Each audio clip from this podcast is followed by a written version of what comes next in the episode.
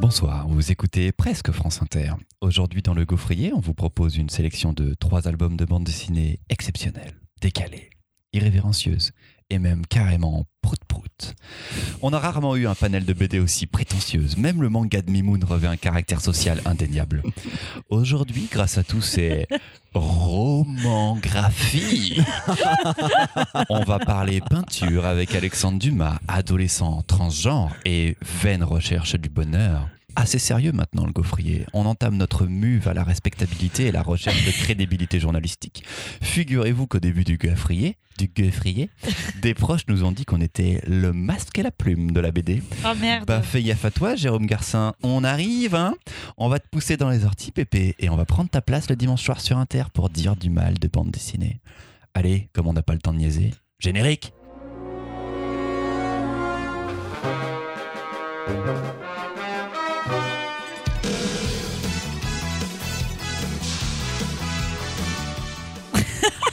Pas le temps de niaiser. Pas le temps de niaiser. Au programme de cet épisode 37 du Gaufrier, un guide audio enregistré par Alexandre Dumas dans De la croix. un manga avec un garçon qui est une fille, mais c'est pas Ranma, un demi, dans Stop. Ibarikun. et la vie pas rocambolesque du tout d'un petit chauve à moustache dans La mécanique du sage. Vu que personne ne connaît les noms des chroniqueurs du Masque et la Plume, moi le premier, j'ai choisi de faire des analogies change, de notre équipe change. avec celle de Par Jupiter dans les micros aujourd'hui. ne venant pas de Belgique, mais pas loin puisqu'il est originaire du nord de la France, notre Alex Vizorek à nous qui veut toujours avoir raison, c'est Mimoun C'est moi, c'est moi. Le public du studio 109 de la radio de Radio France applaudit bien sûr. Bravo le public Elle a le même genre de voix désagréable et on peut penser qu'elle est bourrée alors qu'il s'agit de son état naturel. C'est notre Juliette Arnaud à nous, c'est Louise et enfin, la patronne, celle qui dirige le gaufrier et élabore des plans pour étaler son idéologie de sale gauchiste, c'est la Charline Vanonacker de notre quater, c'est Marion C'est moi Merci à tous, bien bravo, bienvenue. On est parti pour une grosse demi-heure pour parler bande dessinée. Trois albums, trois débats. C'est parti pour le premier avec Marion qui va nous parler de Delacroix. Mais avant de commencer, quand même, il faut qu'on toi, rappelle que nous avons donc un sémillant présentateur qui a des interventions trop longues. Nagui, on ne sait pas. Il pas dans la émission, mais c'est toujours France Inter. On est sur la J'accepterais un. Guillaume Meurice, mais je suis vraiment vexé par ce Nagui. On avait compris que tu voulais le Meurice. Tout le monde me dit, en plus, tout le monde, putain, j'ai l'impression d'être un politique. Euh, la France me dit, les Français me disent que j'ai la voix de Guillaume Meurice, parfois les intonations de Guillaume Meurice. Vous ne plus voyez pas, je suis très déçu de cette équipe. Nagui. Chaud. Marion. T'aurais pu être notre Léa Salamé. Et ça, ça aurait vraiment été salaud. Il y a un peu plus d'un an, dans l'épisode 9 précisément, je vous parlais de ma quête d'évasion et dans cette quête, de ma lecture de l'album Les Grands Espaces de Catherine Meurice publié l'année dernière. Eh bien voilà, nous y sommes. Le temps du Catherine Meurice nouveau est arrivé. Et, en passant, ma quête d'évasion est toujours en cours et elle avance bien d'ailleurs. Avant de parler de l'album du jour, un petit mot sur l'autrice qui déroule depuis quelques années une recherche à la fois graphique et dans son écriture, à laquelle je suis particulièrement sensible, mêlant un tracé doux, précis, des couleurs intenses et un besoin qui a l'air quasi vital de références artistiques et littéraires. C'est touchant et de plus en plus mature dans le propos. Dans l'album qui nous occupe aujourd'hui, elle pousse ce référencement à son maximum, puisque Delacroix, puisque c'est celui-ci qui m'intéresse, est co-signé par Catherine Meurice et Alexandre Dumas.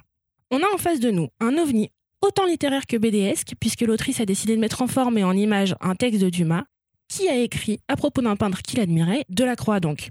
Vous imaginez bien qu'il n'y a aucune virgu- virgule à changer, aucune phrase à retirer, c'est Dumas quoi. Pour mémoire, Dumas, c'est le comte de Monte Cristo et les trois mousquetaires. On peut dire que le Gus sait écrire. Catherine Meurice se lance donc dans la grande entreprise de rendre hommage dans le même ouvrage au texte de Dumas et à l'œuvre de Delacroix. Pour mémoire et entre autres chefs-d'œuvre incroyables, Delacroix, c'est le tableau La liberté guidant le peuple. Oui, rien que ça. Un auteur du Panthéon national à propos d'un peintre dont les œuvres font partie de l'imaginaire républicain commun. Ça pose les choses, quoi. Cet album se savoure comme un bonbon, un moment de lecture suspendu, très écrit et en même temps traversé par des pauses visuelles renversantes où Catherine Meurice rend hommage sans jamais les pasticher aux toiles du maître. J'en suis sortie reposée, avec des envies de me replonger dans des textes classiques, dans des après-midi au musée à en prendre plein les mirettes. C'est beau, profond, et je suis très curieuse de voir la suite. Les prochains albums qu'elle pourra faire, elle est définitivement une autrice qui compte. Je suis d'ailleurs pas la seule à vous le dire. Après tout, elle n'était cette année que nommée pour le Grand Prix du Festival d'Angoulême. Oui, rien que ça finalement. Scandale, elle l'a pas Elle eu. ne l'a pas eu exactement, c'était mon retour. Euh, Bravo, merci Léa Salamé de votre relance. Alors, c'est pas un scandale parce qu'Emmanuel Guibert le méritait. Je m'en Ensuite, fous. Petite info en plus, c'est la première autrice, première auteur euh, de bande dessinée à être, euh, à être entrée dans l'Académie des Beaux-Arts. Ça, Oui. c'est la classe. Voilà, rien, rien que ça, euh, pareil. Et s'il fallait préciser quelque chose sur cet album, c'est que c'est en partie une reprise de choses qu'elle avait déjà faites de son sa toute première publication. Donc euh, sur cet album-là en particulier, on va dire qu'il y a du, il y a, c'est à la fois neuf et en même temps elle recoupe avec ses premiers, ses premiers amours. Euh, Louise, Oui, je suis encore dégoûtée qu'elle ouais, soit Louise pas tourne le dos à Marion. On dirait que c'est Marion qui a donné le prix à Emmanuel Guibert, tu sais, en mode je boude.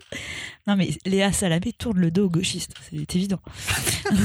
c'est tout. Je suis encore très choquée qu'elle ait pas eu le Grand Prix d'Angoulême. On va pas revenir là-dessus. Bon, on passe là. Le deuil est fait. pas- Non, mon de- deuil, Elle mon cœur, mon cœur saigne encore, ça me gonfle. Bref. Même si, voilà, euh, Guibert, beaucoup d'amour. Album fantastique, il est pas du tout classique, euh, c'est ce que Marion euh, disait euh, dans sa chronique, c'est quasiment du texte illustré. Enfin, vous avez euh, pas, de gaufrier euh, présent euh, dans la BD, si je me souviens bien. Ce qui est assez incroyable avec cet album, moi j'ai la chance d'avoir un abonnement au Louvre. Du coup, je suis passée déjà plusieurs fois, évidemment, dans les salles qu'elle cite. Et ce qui est fantastique, tu le disais dans la chronique, c'est qu'il y a vraiment un petit peu ce côté audio guide.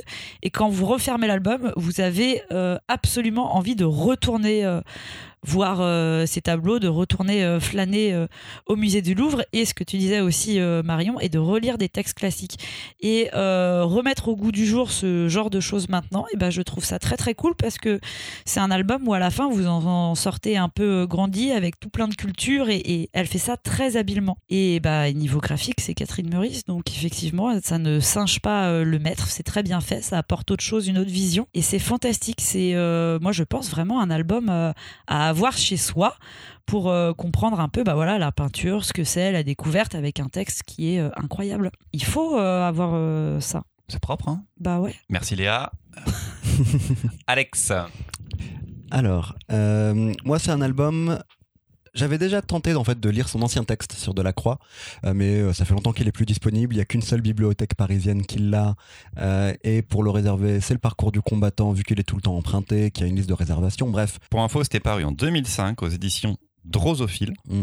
Et c'était une micro, euh, une micro édition ouais. suisse qui a par exemple aussi publié la première BD de Camille Jourdi. Et à l'époque, les éditions du Drosophile faisaient vraiment des éditions limitées. Je crois que c'était 1000 exemplaires par livre. Et c'était euh, numéroté. Enfin voilà, c'était c'était ce genre de choses-là. Et ça s'appelait Causerie. Et donc, elle revient un peu à ses amours de relations euh, qu'elle avait, qu'elle avait déjà mis en scène dans, par exemple, Mes Hommes de Lettres, les relations entre un peintre et un, euh, un écrivain.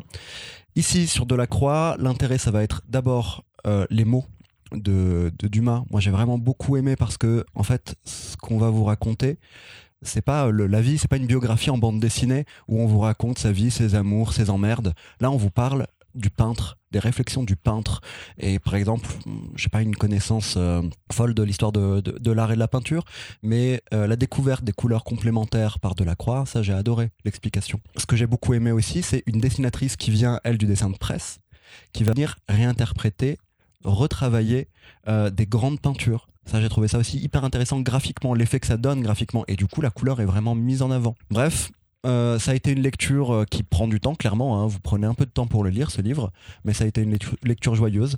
Comme la dernière fois qu'on a évoqué cette, autrice, en reposant l'album, j'ai eu qu'une envie, c'est d'aller au musée. Malheureusement, moi, j'ai pas l'abonnement au Louvre comme tu toi. peux venir avec moi parce que euh, quand vous avez l'abonnement au Louvre, vous pouvez emmener quelqu'un. Et ben voilà, lors de on ira faire une journée Envoyez-nous des messages Voilà. pour aller accompagner Louise.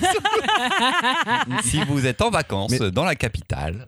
Voilà, mais seulement si vous l'avez lu, comme ça vous avez les audio guides déjà lus euh, avec vous. Alors moi, peut-être que ça commence à se voir, mais j'ai pas une culture ultra dingue en tout ce qui concerne ce qui est un peu ancien. Il faut, pas- il faut savoir que Christopher, quand il dit ça, il, il me regarde et dans ses yeux, il s'excuse. il y a du jugement. Voilà. Non, non, il, a peur du jugement. Il y a, a, il y a ah, par exemple eu un certain épisode euh, où j'ai confondu le Maroc et l'Algérie. voilà, je confonds, je confesse assez souvent ma non-connaissance universelle en sociologie, présentement en histoire de l'art, où je suis vraiment un nulos. Et euh, genre Delacroix, je vois le nom, mais aucune idée de ce qu'il a pu faire et de quand ça date et tout ça. Moi, j'ai vraiment, je suis le niveau 000, donc j'y suis allé en moonwalk sur cet album. J'avais extrêmement peur de pas aimer, même si j'aime Meurice. Et en plus, je savais que c'était une de ses premières BD, donc je me disais, bah, ça se trouve, c'est pas très lisible, elle est pas encore, euh, elle pas encore ce qu'elle l'est maintenant. C'est du texte illustré en partie. Il y a quand même des bons moments de BD euh, sur la Oui. création des expos, des moments fous où les mecs prennent un appartement parisien, un immeuble parisien, et les mecs écrivent sur les murs et tout. Tu fais, mais donc à un moment, il y a eu sept artistes, enfin, sur- c'est fou quoi. Et le moment le plus drôle, c'est que Delacroix, c'est le dernier à venir. Il vient euh, quasiment le dernier jour ou la veille. Et euh, tout le monde l'attend et il fait ça très vite. euh, C'est fou. il a une rapidité d'exécution. Totalement incroyable. Donc pour euh, tous les gens comme moi qui sont euh, peur de cette culture classique, euh, qu'elle soit littéraire ou euh, même picturale, sachez que c'est pas le cas. Sachez que c'est un album qui est ultra drôle. Moi, ça m'a, j'ai tout de suite, je suis tout de suite rentré dedans. J'ai vu les, donc elle, elle prend souvent des tableaux de Delacroix, elle les reproduit avec son propre style à elle et ses propres couleurs à elle. Elle, elle en fait des adaptations. J'arrivais, enfin moi je connaissais même pas les tableaux d'origine, donc tu Google, tu regardes un petit peu, tu fais ah mais donc c'est lui le tableau euh, de la Marianne euh, qui est avec le sein avec le sein visible dont tu parlais dans ta chronique mais qui euh, moi si j'avais pas tu m'étais pas renseigné j'aurais même pas tilté tu vois. Donc donc ça j'ai vraiment beaucoup aimé. C'était vraiment ultra cool en plus de de naviguer entre le texte de Dumas et, et des œuvres de Delacroix. Donc vraiment très très chouette même si j'imagine qu'elle a laissé des zones d'ombre sur Delacroix parce que ça nous parle de choses ultra positives je sais pas j'en connais pas plus sur lui je ne sais pas euh, sur sa vie euh, sur sa vie derrière Est-ce qu'il y a eu des grosses polémiques Est-ce qu'il y a eu beaucoup d'autres choses On est vraiment très centré sur l'œuvre et sur ce qu'il a amené, sur le fait que ça a été compliqué de s'imposer à une époque que pendant très longtemps, il a eu une grosse période de disette où il survivait comme il pouvait, il avait plus de commandes. Et bah, d'ailleurs, c'était très intéressant de savoir comment ça se passait les commandes à ce moment-là de peinture et que c'était l'État en gros qui, qui payait les artistes beaucoup, qui leur commandait des tableaux. Donc vraiment, euh, voilà, très très chouette et ça m'a aussi donné envie d'aller au musée alors que je déteste ça. Je me fais chier dans un musée, mais euh, j'avoue que j'aurais bien eu envie. Ben ouais, non, mais j'aime pas ça. Si le musée d'Orsay un peu. En plus, quand tu vas au Louvre, gros, dont il parle avec le Napoléon et le radeau de la Méduse et quoi le Delacroix, Oui. le, Gérico, le. Baron Gros, le Géricault et le Delacroix, ils sont tous les trois à côté. Donc quand t'as lu la BD, ils sont dans la même salle et c'est génial. C'est des gros trucs ça. hein Oui. Oui, on peut dire que c'est des gros trucs. C'est des gros. Il y a beaucoup de tableaux. Enfin, c'est grand. C'est grand. Il y a un gros cadre. Et puis c'est souvent des trucs que tu as déjà vus en fait dans le reste de ta vie. C'est pour ça que je vous redisais ça dans ma chronique parce que ce qui est cool dans cette lecture, c'est que t'en sais pas plus sur Delacroix parce que c'est le texte de Dumas et qu'elle a choisi de pas prendre le contre-pied du texte de Dumas, elle a choisi de pas rajouter un. Et c'est Dumas qui écrit sur une connaissance, on sent un auteur qui aurait bien aimé être vraiment pote avec le peintre. Ils n'ont pas arrêté de se croiser, il l'admire énormément et il en parle de manière positive parce que la réalité c'est que Delacroix, il y a eu des moments où il a été reconnu pour son génie de son vivant, mais comme tous les gars un peu géniaux, il est mort euh, seul d'une solitude infinie. Ses plus grandes toiles, elles ont été achetées parfois par des musées, exposées un temps, puis on lui a rendu en lui disant bon, écoute, ton machin c'est un peu politique quand même, donc garde-le pour le moment, on le ressortira plus tard. Résultat, c'est jamais ressorti. Et donc c'est tu découvres ça, et ce que j'aime bien dans ce que Meurice propose là aussi, c'est que tu vas aller affronter un truc qui sont à chaque fois deux énormes monuments de la culture classique, académique, tout ce qu'il y a de plus conventionnel, et elle les dédramatise de ouf. Parce qu'à ce moment-là, tu te rends compte que Dumas, dans son texte, bah, il parle à son lecteur tout le temps. Dumas, il s'adresse à nous en permanence. Ça dédramatise quand même vachement son écriture. Tu lis un album de BD et sans t'en rendre compte, t'as pris un peu de temps, mais en fait, t'as passé l'après-midi à lire Alexandre Dumas. Et ça, c'est vachement bien. T'as lu du Dumas, mec. Vous dites rien à ma mère. Je crois qu'elle l'écoute, elle l'entend là. Mais voilà, c'est quand même euh, une, un, des points forts de, un des points forts de cet album. Ah, ma question, c'est comment elle continue à nous partager son amour de l'histoire de l'art, de la peinture et des lettres après avoir mis en image un texte littéraire sans le bouger. Présidente Non, Grand Prix d'Angoulême. Grand Prix, c'est pas la même chose. Les Mimoun euh, va s'occuper de nous faire une petite virgule plus légère, normalement, avec le manga Stop Ibarikun. Dr. Slump, Cobra, Cat Size ou encore Captain Tsubasa, plus connu sous le nom d'Olive et Tom dans nos vertes contrées. Vous connaissez forcément une ou plusieurs de ces séries de mangas. Toutes ont eu des adaptations animées, diffusées en France à partir des années 80. Toutes ont été publiées par des éditeurs français dans les années 90. Toutes étaient prépubliées en 1980 dans le Weekly Shonen Jump, le magazine de manga star au Japon. Parmi les succès du magazine à cette époque, il y a un titre qui n'avait pas encore été traduit en France. Une comédie romantique loufoque en trois tomes dont l'auteur est surnommé King of Pop pour son talent d'illustrateur. Il s'agit donc de Stop Ibarikun, d'Isashi Eguchi. L'histoire commence avec Kusako, jeune lycéen qui va devoir aller vivre chez un ami de sa défunte mère. Première surprise pour Kusako quand il se rend compte qu'il vit désormais au beau milieu d'un clan de Yakuza dont l'ami de sa mère est le chef. Deuxième surprise, quand il rencontre les filles du chef, toutes belles, mais une d'entre elles va le troubler particulièrement, Ibari, qui a le même âge que lui.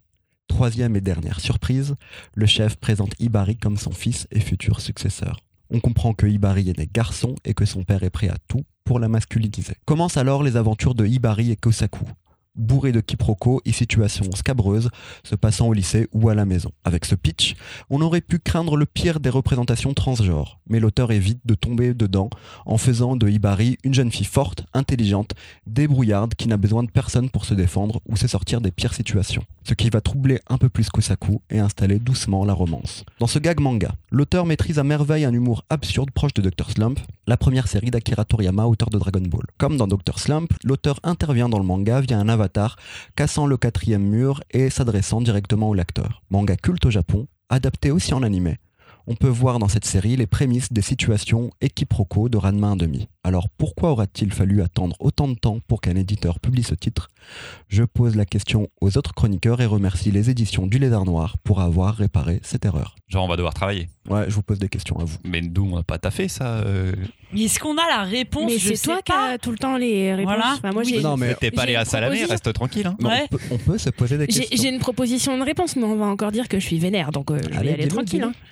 Bah, bah. Euh, peut-être, euh, sont- peut-être parce que euh, les éditeurs ont considéré que le sujet était beaucoup trop touchy pour le ramener en France avant. Et que la- le dosage de l'humour est très compliqué. Mais ça, on va en parler aussi, je pense. Donc, ça, Isashi compliqué Eguchi chez le Lézard Noir. Le deuxième tome vient de sortir en janvier. Il y en aura un troisième qui sera normalement le dernier pour compléter cette, Ouais. cette série-là. On aura eu la totalité de la série Parce que Ouais, du coup, ouais, ça a c'est juste été, en trois tomes. ça a été une série assez courte. ouais. Très bien. Bah vas-y Marion, si tu veux approfondir. Euh, je ne connaissais pas l'existence de cette série pour des raisons que je, moi, fais ma culture manga en fonction de ce qui est traduit par les éditeurs. Donc, si vous ne traduisez pas, vous ne publiez pas les monuments de la BD japonaise, eh ben moi, je ne connais pas leur C'est existence. facile de mettre la faute sur les autres. Hein. Oui, évidemment. Faut aussi apprendre le japonais quand même. Euh, lecture étrange.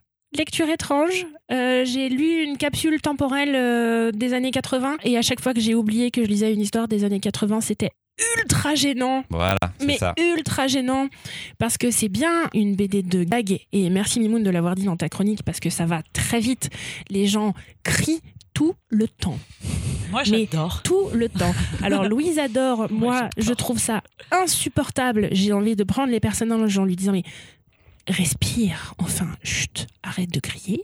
Ça c'est une première chose. Euh, je j'ai pas forcément toutes les références visuelles tout le temps parce que je me retrouve quand même dans des situations de codes graphiques qui sont datés et je revois bien Dr Slam pour ce que j'ai pu lire de plus classique en France mais j'ai un problème de visage avec les personnages parce que régulièrement quand même je peux les confondre à partir du moment où ils ont la même Tous coupe les de cheveux. Yakuza un petit peu là, ils se ressemblent beaucoup. Voilà. Et tant que je reste bien dans l'idée que c'est une histoire des années 80, c'est ok. À la seconde où j'oublie que c'est une histoire des années 80, c'est pas ok du tout. Parce que tous les gags tiennent sur le fait que le héros est extrêmement gêné qu'Ibari puisse lui faire des avances. Et si je le lis avec mes yeux de 2020 d'aujourd'hui, c'est euh, bien, bien, bien, bien, bien homophobe euh, et c'est bien transphobe. Si c'est une histoire des années 80, eh ben ça fait un truc potache, inattendu. Ça fonctionne aussi parce que le manga nous rappelle tout le temps qu'il n'est qu'un manga de jeunes gars dans un dans un magazine, ça il nous le rappelle en permanence. Peut-être que ça tient aussi, je trouve, au format de publication, mais j'ai trouvé les tomes assez longs pour du gag. En fait, c'est comme si j'avais vu un film fait par un youtubeur qui cut et qui gag toutes les 14 secondes. Oh, Et- Ça, c'est méchant ça. Non, mais quand je regarde une vidéo de 8 minutes, c'est cool. Mais quand je regarde un Je film d'une heure et demie, j'ai envie de dire. crever. Alors après, le format, c'est le format du lézard noir, c'est assez classique, c'est ce qu'ils savent bien faire. Et en ça, la maquette C'est est vraiment super jolie en plus, c'est très épais. Mais c'est vrai que c'est très bavard, donc ça prend du temps et c'est un peu long à lire. Mais par contre, je te rejoins sur le côté gêné de certains moments, qui est alors par contre très bien expliqué dans l'avant, dans l'après, dans la contextualisation que l'éditeur fait de ça. Et je vais vous surtout vous amener à lire une interview du traducteur Qui a Qui reçu le prix du Voilà. meilleur traducteur anglais. Exactement. Aurélien Estager ou Estager, désolé de la mauvaise prononciation, a reçu le prix Konichi pour la traduction de manga pour son travail sur cette série-là. Il traduit pas que ça, mais ça a dû être un enfer parce que il y a beaucoup d'insultes en effet homophobes et transphobes qui sont dites de manière légère, rigolote, fun, mais j'arrive pas à m'empêcher de voir un un vrai raci- enfin un- un- une vraie homophobie derrière, comme si c'était ton tonton de ta famille qui te le dit, même de manière affective, tu vois. Mais il y a un souci pour moi là-dessus. Il y a un souci quand je le lis. Mais Marion le dit, le côté capsule temporelle, ça reste une œuvre qui, est importante et qui a sans doute amené à beaucoup, beaucoup de choses, mais c'est gênant à certains moments. Alors moi au tout début j'avais vraiment peur de ça. Et là où je trouve que l'œuvre en sort, euh, c'est que, comment dire, euh, autant les autres personnages peuvent être euh, transphobes, clairement, autant Ibari, la, la manière dont l'auteur la traite, l'utilise dans la BD, en fait il en fait un personnage fort et elle s'en sort tout le temps. Et je dirais même plus, dans le tome 2, il va traiter des histoires homosexuelles. Il va avoir des histoires d'amour homme-homme, femme-femme, et il va pas le faire que par le gag pour le coup.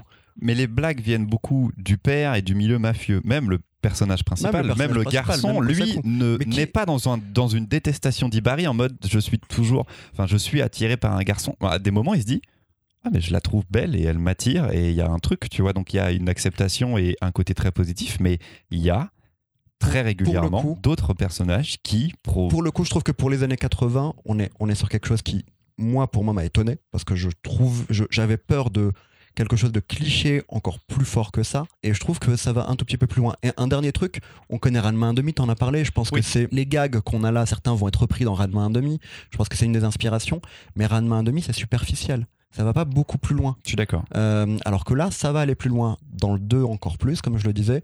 Euh, Il y a un dernier truc. Family Compo de Ojo, vous le connaissez pour Nicky Larson. En 96, après Nicky Larson, il a fait une BD qui s'appelle Family Compo et qui commence avec le même pitch d'ailleurs. Tiens. Marion veut. Très rapidement, je suis contente que vous ayez parlé de la traduction parce que ce qui m'a, moi, pas sorti de la lecture, ce qui m'a permis d'avancer et de toujours reprendre pied avec les années 80, c'est que le traducteur, quand il fait des Il fait des blagues, il fait des 80. blagues et il fait des références pop des années 80. Des références françaises. et des références françaises comme on avait dans les Dr. Traductions des premiers mangas qu'on a vu Des arriver en tout France Dr. Où vraiment on lisait des traductions où c'était de la private joke mais pour des Français par des lecteurs français à ce moment-là. quelque chose qui est souvent Et très ça- décrié maintenant avec le recul. Mais c'est C'est quelque chose. assumé maintenant c'est- là sur ce manga, mais c'est chelou. Oui, mais c'est du coup, c'est aussi nous rappeler dans le process, dans la manière dont c'est fait.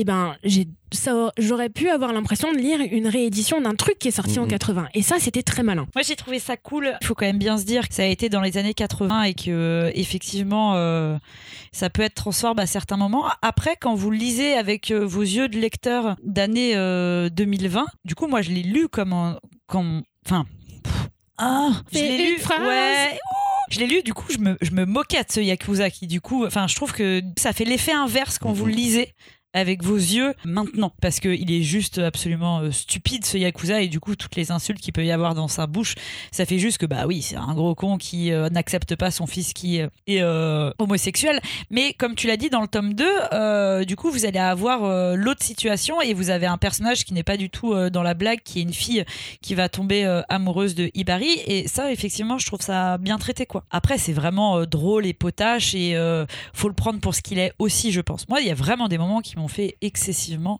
euh, rire parce que en fait ce père est tellement grotesque et insupportable que il est quand même très très drôle il fait des attaques absolument tout le temps parce qu'il voit euh, sa fille euh, en petite culotte enfin c'est c'est Et tous les Yakuza qui vont débarquer pour essayer de masculiniser euh, Ibari Oui, vont ça ne finir marche pas par, de toute par- façon. par se faire battre par Ouais. Ibari d'une certaine manière. Donc pour moi, l'auteur est plutôt derrière Ibari. D'ailleurs, euh, d'une certaine manière, alors qu'il y a beaucoup de mangas d'auberge, enfin de, de, comment dire, où des personnages, un garçon vit au milieu entouré de femmes. Cette fois-ci, je trouve vraiment qu'il y a deux personnages principaux. Il n'y a pas le garçon qui est le personnage principal. Pour moi, ils sont tous les deux à peu près au même plan. Je dirais presque même que, que Ibari, pour moi, à la lecture, c'est le personnage que j'ai suivi en tout cas. Le manga peut être un peu long à lire et je conseille de le lire en deux fois à ouais chaque fois. couper Un truc que j'aime beaucoup, bah, comme je vous le disais, c'est les interventions de l'auteur sur un avatar, avec un avatar. Mais dans le tome 2, il y en a peut-être un peu trop. Euh, voilà, j'y vois aussi des défauts. Mais euh, c'est une lecture agréable. Euh, je suis content en tout cas qu'on puisse le lire. Qu'on voit un succès, quelque chose qui a été un vrai succès au Japon dans les années 80, qui a jamais été publié. Je suis content qu'on puisse le lire aujourd'hui. je pense que c'est un patrimoine effectivement qui est important à lire et qui sans ça il y aurait peut-être pas d'autres productions derrière Et quelle couverture Enfin, c'est le King of, le King of Pop King of Pop, c'est comme ça qu'il est surnommé au C'est- Japon. Et c'est magnifique, ces illustrations euh, bah, qu'on appelle de pin-up, mais qui sont souvent donc des, des personnages féminins, c'est superbissime, c'est très stylisé, c'est très pop art en fait. Quoi. Lui s'inspire beaucoup de la mode, on le voit un tout petit peu dans la BD, parce qu'il y a un, un dessin très humoristique manga, mais il y a un détail au vêtement euh, il y a qui est très réaliste dans le vêtement, qui est, qui est déjà là en place, et au fur et à mesure de sa carrière en tant qu'illustrateur, il va travailler pour des marques, et ses artbooks cartonnent au Japon, enfin il est très connu pour ça. Et le troisième tome sort Du coup, moi j'ai hâte de, Je de sais pas savoir la fin et co- comment est-ce que. Ça n'a pas encore été annoncé. Voilà, Non, je et sais pas comment est-ce que que ça ça, ça Ça se termine cette année. Un dernier petit truc, il y a une interview de lui euh, sur YouTube, euh, dans, sur une chaîne qui s'appelle Toko Toko. Et euh, il raconte aussi la difficulté que ça a été pour lui d'être auteur de manga, le rythme de parution. Il y a toute une nostalgie de l'auteur que je trouve assez touchante. Et puis, il dit une chose en parlant Kun, il dit mes thématiques étaient peut-être trop compliquées euh, pour l'époque et pour euh, le public. En tout cas, il aime bien. Pour les, édite- les éditeurs, en tout cas, je pense. En tout cas, il a quand même pas mal de strips avec le caca. et le caca, t'aimes le ça. caca, c'est rigolo. Ça vient de Dr. Slump, là aussi. Louise, tu ne parleras pas caca dans ta troisième Non. chronique Euh, de la mécanique du sage. Il y a des BD qui vous apportent une réponse à des questions existentielles que jamais vous ne vous seriez posées. Oui, je sais, c'est un non-sens absolu de dire une question existentielle que jamais vous ne vous serez posée, mais bah, vous comprendrez de quoi je parle à la dernière page de la BD. Et là, comme moi, vous expulserez un Mais non, mais c'est fou ça Sauf si, bien sûr, vous êtes du genre comme Marion à dire Bah oui, bien sûr, moi je le savais. Bourdieu, il en parle dans, dans le 36 de la sociologie générale au chapitre 22. tu sais, il y a un petit alinéa là en bas, page 781. Bref, il y, fait, il y fait mention, c'est anecdotique, mais je l'ai retenu. Voilà, donc hormis Marion et les gens qui sont comme Marion, comment dire, euh, bon, intelligents certes, mais tu sais, ceux qui sont un petit peu agaçants quand même et qui te disent euh, Ah bon Tu savais pas? C'est moi. Bref, sinon, vous apprendrez plein de choses, comme et notamment une étrange mode du 19e siècle, l'ermite ornementale, mais pas que. Dans un trait exquis, élégant et d'une finesse inouïe, Gabriel Piquet nous raconte l'histoire vraie de Charles Hamilton et de sa petite fille dans le Édimbourg du 19e, un bourgeois qui a tout pour être heureux, mais qui ne l'est finalement pas. C'est fini? Ouais. Alors, c'est édité chez Atrabile. C'est le deuxième album de Gabrielle Piquet après La Nuit du Misanthrope en 2017. Mais par contre, elle avait déjà travaillé depuis 2007, euh, par exemple, à l'adaptation de trois nouvelles de Tonino Benacquista aux éditions Futuropolis. Et elle a publié deux albums chez Casterman dans la collection Écriture. Ce n'est pas une nouvelle autrice. Je laisse plein de mystères du coup dans ma BD. Oui, je pense qu'il va falloir qu'on Voilà. réexplique un petit peu de quoi ça s'agit. Mimoun. Je sais pas si je suis le plus à même. Alors, Non, non, je vais replacer le truc. Donc c'est un album qu'on débute avec. Alors le dessin est très stylisé, très, très. Il n'y a pas 19. beaucoup de dessins, très 19e. Début 20e, ouais. Très joli 20e. décor et personnages euh, hyper drôles qui regardent souvent en plus les lecteurs. Mm, mm. Et c'est donc ce, ce petit personnage, euh, petit vraiment et chauve, qui n'est pas heureux. Pour moi, c'est ça aussi Oui. l'album. Ah oui, Il est oui. profondément malheureux et il aime euh, faire la fête et tout. Il aime la vacuité de la vie, il aime sortir, mais il a quand même un profond vide. Question existentielle, non existentielle, mais. Voilà, c'est un homme qui se pose énormément de questions et qui va chercher à être heureux par les autres parce qu'il n'arrive pas à l'être lui-même et que pour moi, il ne prend pas la, les bonnes, euh, enfin, la- il prend pas la réflexion dans le bon sens du terme et il cherche à être aidé. Donc, il aurait pu avoir des psychologues et tout ça, ça se passe pas très très bien. Bon, en plus, il se marie, il a une enfant, une petite fille qui a elle aussi des petits problèmes de, de petite bonheur. Mais elle a des petits problèmes de petite Et elle a en plus des petits problèmes de santé, donc c'est pas très très simple. Et à un moment, aux deux tiers de l'album, arrive ce principe de l'ermite ornementale qu'on nous présente pas sur la BD en quatrième de couverture, mais qui est présente sur tous les résumés qu'on peut trouver sur internet si jamais vous vous renseignez sur l'album. Mais ça arrive aux deux tiers, c'est tard, sachant qu'on a déjà passé un bout de l'album à être avec ce gars qui arrive pas à être heureux, qui est dans la haute société en plus euh, de, son coin, de sa communauté, et qui, est, qui aime faire la fête, et il y a toujours des gens autour de lui. Bon, je, je suis en fait exactement comme le personnage principal, j'ai un peu rien ressenti du récit. Mais non C'était tout linéaire et tout du même niveau, donc c'était bien écrit, euh, parfois drôle, parfois triste, mais j'ai jamais été emporté par le truc, j'ai jamais trop compris. Peut-être que c'est le cadre strict à la fois du langage qui est très soutenu et du dessin qui est aussi un petit peu euh, bah, très stylisé Très et arrêté.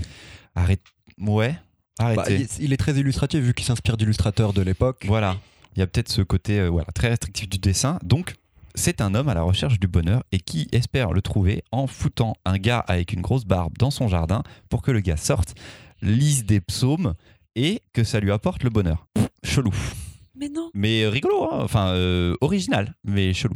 Alors j'imagine que c'est pince sans rire, mais moi ça m'a pas fait rire. Ah, Euh, mince. Oh là là non, gra- mais- Graphiquement, clairement, je trouve ça Mais magnifique. c'est super joli. Hein. Euh, ça m'a fait penser, c'est- ça n'a rien à voir avec eux, mais ça m'a fait penser à des illustrateurs comme euh, Batman, un illustrateur euh, B-A-T-E-M-A-N.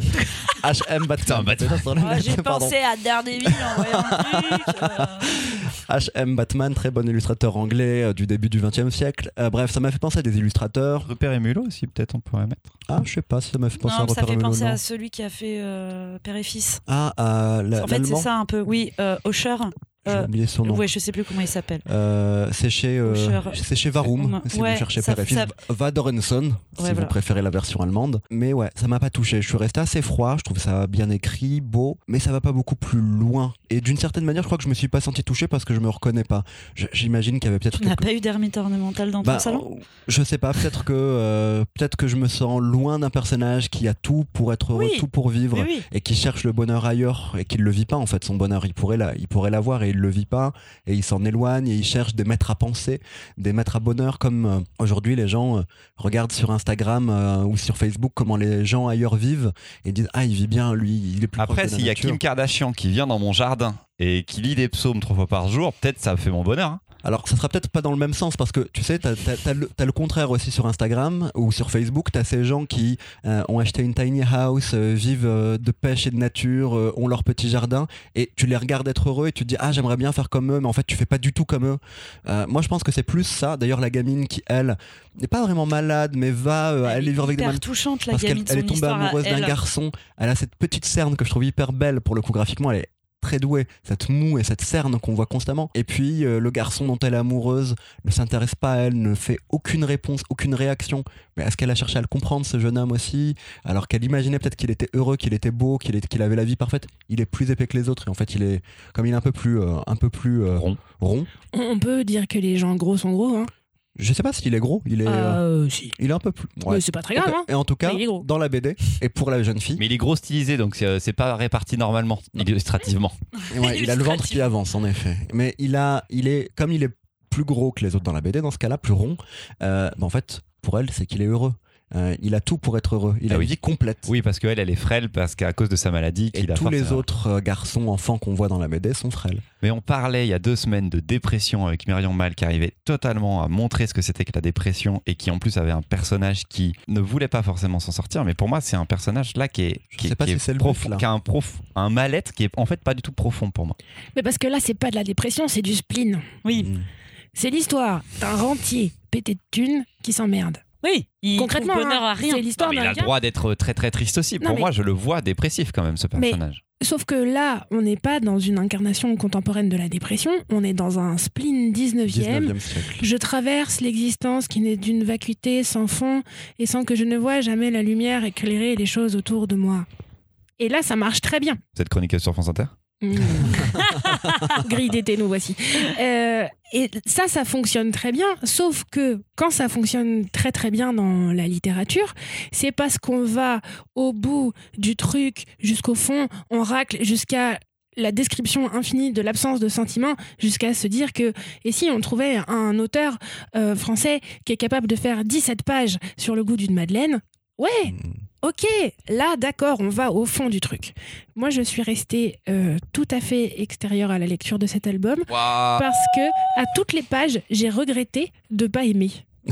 Je, vraiment, c'était beau, T'aurais aimé aimer. C'était Je pense, beau. je pense que c'est exactement ça. ouais. c'était Ouais, beau, c'était très bien découpé, les personnages sont hyper attachants alors que lui n'est jamais touchant pour des raisons qu'il a des enfin si vous voulez voir des problèmes qui sont extérieurs à moi vous regardez la vie d'un rentier blanc du 19e qui a pas de problème de thunes Avec Ils y 12 sont- meufs nues dans son Voilà, salon et enfin, dit vraiment- Ah, vraiment la dure vie. Je, je- c'est très très loin de mon existence, je m'identifie très peu à cet homme. Mais il y a sa fille et du coup ça rend un truc très incarné. Et j'ai passé toutes les pages en me disant yes, à la prochaine page, j'aime. À la prochaine Ah page, j'aime.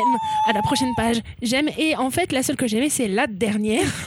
C'est génial. Et du coup, c'est du coup un poil long pour finir sur une note très positive. Simplement, si vous voulez une ambiance pluie, mais pas pluie qui mouille. Mais Juste nostalgique. pluie. La bourrine. humide. La bourrine.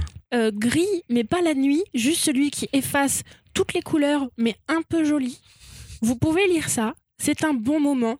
Il faut reconnaître que c'est extrêmement beau de ouf. Mm. Euh, simplement, peut-être que ça manque un poil d'écriture. Je pense pas que ça me manque d'écriture. Ça n'a pas trouvé le bon ton pour moi pour arriver à maturité et qu'on soit touché. Par contre, c'est non, ça reste très bien écrit. Enfin, tous les dialogues Ça sont manque de fond. plus Ça que- manque de fond peut-être, voilà. Moi, j'ai- Mais- mais, j'étais par les dialogues et par le texte, moi j'étais emporté quand même. C'est ce qui nous a fait lire l'histoire. Il n'y avait pas que les dessins non plus. Mais là, c'est notre avis. Mais euh, je pense que si ça a plu, il y a, il y a quelque chose derrière. Mais oui, moi je sais pas. Moi Qui j'ai as-tu trouvé- trouvé, Louise? Bah moi j'ai trouvé ça très mélancolique, l'histoire de la relation avec le père et la fille, c'est quelque chose qui m'a touchée. Et même lui, en fait, cette turpitude de rentier qui, comme tu l'as dit, est plein de spleen et il a tout pour être heureux et il n'y arrive pas, j'ai j'ai trouvé ça vraiment cool, en fait. En fait, Voilà. Émo, argument. c'est émo. C'est émo c'est- Voilà. c'est le émo rentier, émo 19e siècle. Bon, t'es touché par des rentiers blancs, euh, chauves, à moustache, Moustache qui, qui font ont des orgies de malades chez eux. Ok, je ne connais pas ta vie en fait, finalement. je pensais qu'on était un peu Mais moi, j'ai l'explication du tweed. Un jour, on vous présentera les tweeds. Ah oui, Louis. les tweeds. Et, et c'est vrai que c'est normal, finalement, que Louis soit Normal, touché. euh, C'est cohérent. Jusqu'ici, je pensais que c'était esthétique, mais en fait, non, même le fond te touche. Mais oui, moi j'ai trouvé ça génial. Voilà. Et nous sommes circonspects. Voilà. C'est Oh très là très rare vous êtes qu'on ne vraiment, soit pas. vraiment pas fun. Ben, on n'a pas été emporté, Louise. Qu'est-ce Bah que tu oui. nous as proposé? Très étrange. Non, non, on ne juge pas tes choix. On le Vous fera jugez, dans euh, le micro. Euh, mais on vous mettra des planches sur les réseaux sociaux. Ah oui, I oui, guess, je- Comme ça, vous pourrez regarder et puis euh, vous pourrez nous dire si vous faites partie. Alors euh, là, on est plutôt dans, on n'est plus dans des teams avec cœur, sans cœur, des organes vitaux ou pas. On est plutôt, euh, êtes-vous vivant, auditeur? Après ces épisodes qu'on vous propose, êtes-vous vivant? Êtes-vous vivant? Dites-le nous sur les réseaux sociaux. Euh, c'est ça. Euh, merci beaucoup de nous avoir écoutés. Nous espérons que donc votre cœur bat toujours. On se retrouve dans deux semaines. Pas sur France Inter, encore une fois, je suis navré. Et il va falloir toujours utiliser votre petit smartphone pour nous trouver sur iTunes, sur Spotify ou sur notre, notre site internet Le Gaufrier. Sur les réseaux sociaux, donc Facebook, Instagram, Twitter, at Le Gaufrier. Podcast. Merci à tous. On se dit à dans deux semaines. Avec, je, je vais prendre une sélection un peu plus rigolote là quand même. hein. Avec a- des nains on- de jardin. Pardon, j'arrête. T'as une BD avec des nains de jardin Oh, ça pourrait. D'accord. Je demande à quelqu'un de publier une BD avec des nains de jardin d'ici deux semaines. Merci à tous. Euh, bisous Bisous. Salut Et bisous